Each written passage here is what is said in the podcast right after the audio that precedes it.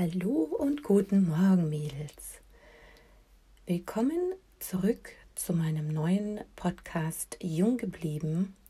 Alles rund ums Älterwerden und natürlich jung bleiben. Heute wollte ich euch eigentlich ähm, über mein kleines Gedankenteufelchen etwas erzählen und wie dieses Gedankenteufelchen mit diesem Podcast zusammenhängt. Dieses kleine Gedankenteufelchen begegnete mir das erste Mal an meinem 40. Geburtstag. Ich weiß nicht, ähm, wer von euch noch ähm, genau diesen Tag in Erinnerung hat, aber für mich war dieser Tag doch anders. Anders als der 30. Geburtstag und ähm, sehr viel anders als der 25. oder 18. vielleicht.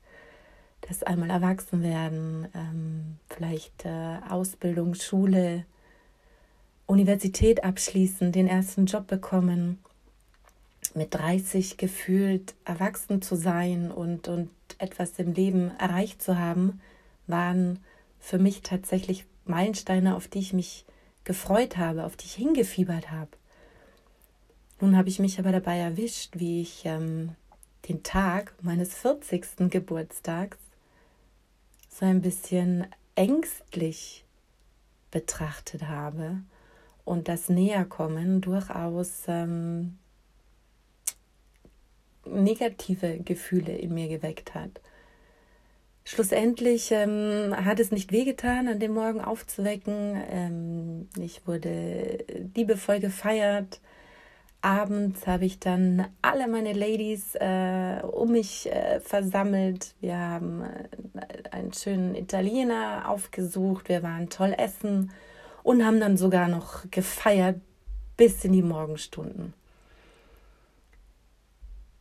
Alles in allem war es ein, ein wundervoller Geburtstag, aber irgendwie kam dieses kleine Gedankenteufelchen an dem Tag zu mir. Und seitdem sitzt es auf meiner Schulter und flüstert mir immer mal wieder ein, Uh, Sole, schau mal, eine neue Falte. Oh, Sole, hast du schon gesehen? Ein neues Pölsterchen hier. Oh, Sole, merkst du, du kommst nicht mehr so richtig aus dem Bett. Und seitdem ist dieses kleine Gedankenteufelchen schon fast ein liebgewonnener Begleiter, mit dem ich versuche, Hand in Hand das Älterwerden zu meistern. Wenn es euch ähnlich geht oder ihr auch ein Gedankenteufelchen oder Äffchen oder was auch immer auf der Schulter sitzen habt, schreibt mir gerne, hinterlasst mir eine Sprachnachricht und sagt mir, wie ihr damit umgeht, wie ihr es lieb gewonnen habt, ob ihr es schon lieb gewonnen habt und wie man vielleicht ein bisschen besser mit dem kleinen Gedankentierchen auskommen kann. Ich freue mich auf eure Nachrichten, auf eure Gedanken und äh, melde mich ganz bald wieder. Eure Sohle.